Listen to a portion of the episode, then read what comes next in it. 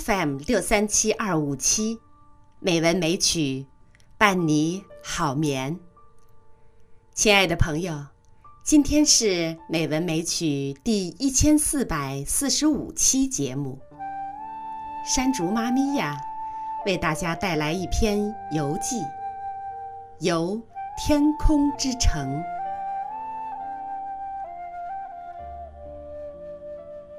宫崎骏的《天空之城》，看过的人都会惊叹他的天马行空的想象力。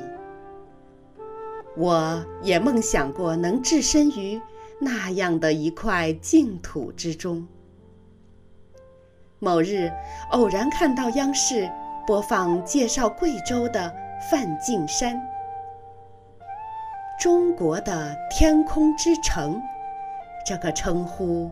深深地印在我脑海中，我兴奋不已，已经无数次梦中登上梵净山，在天空之城中畅游。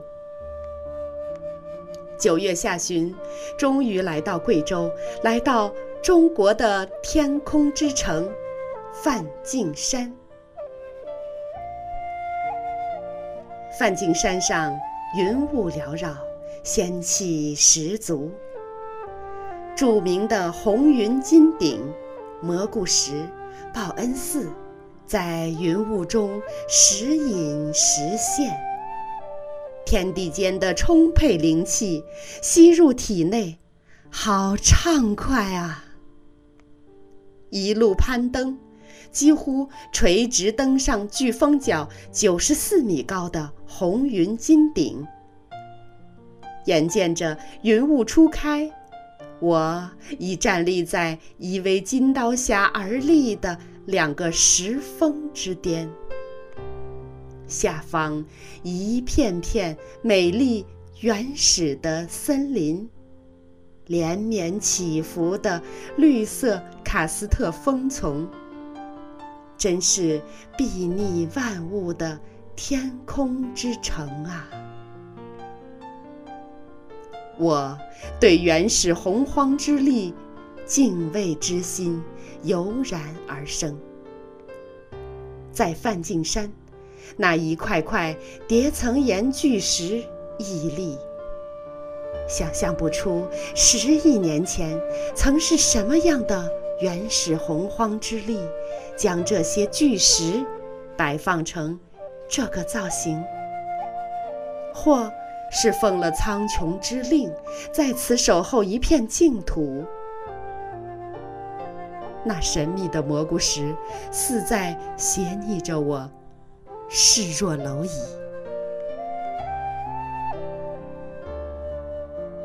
看报恩寺旁，乳白色的雾气，犹如美人面上的沙粒，随风吹着，袅袅散开。漂浮在四周，又迅速集结，遮天蔽日，与这神秘而神圣的山峦似融为一体，洗涤着人们的灵魂。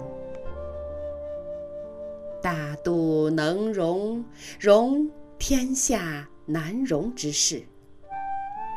难怪弥勒佛将梵净山作为他的道场。身处在这样大自然灵气充沛、脱俗无尘的天空之城，是不是所有人都能望尘而无忧呢？红云金顶垂直百米的上下两条路，状若飞天游龙，又似佛手二指天禅。当我再一次的站在峰角，突然间，感觉自己的身心得到了净化，身轻如羽，悠然飘行在纯净空灵的天空之城。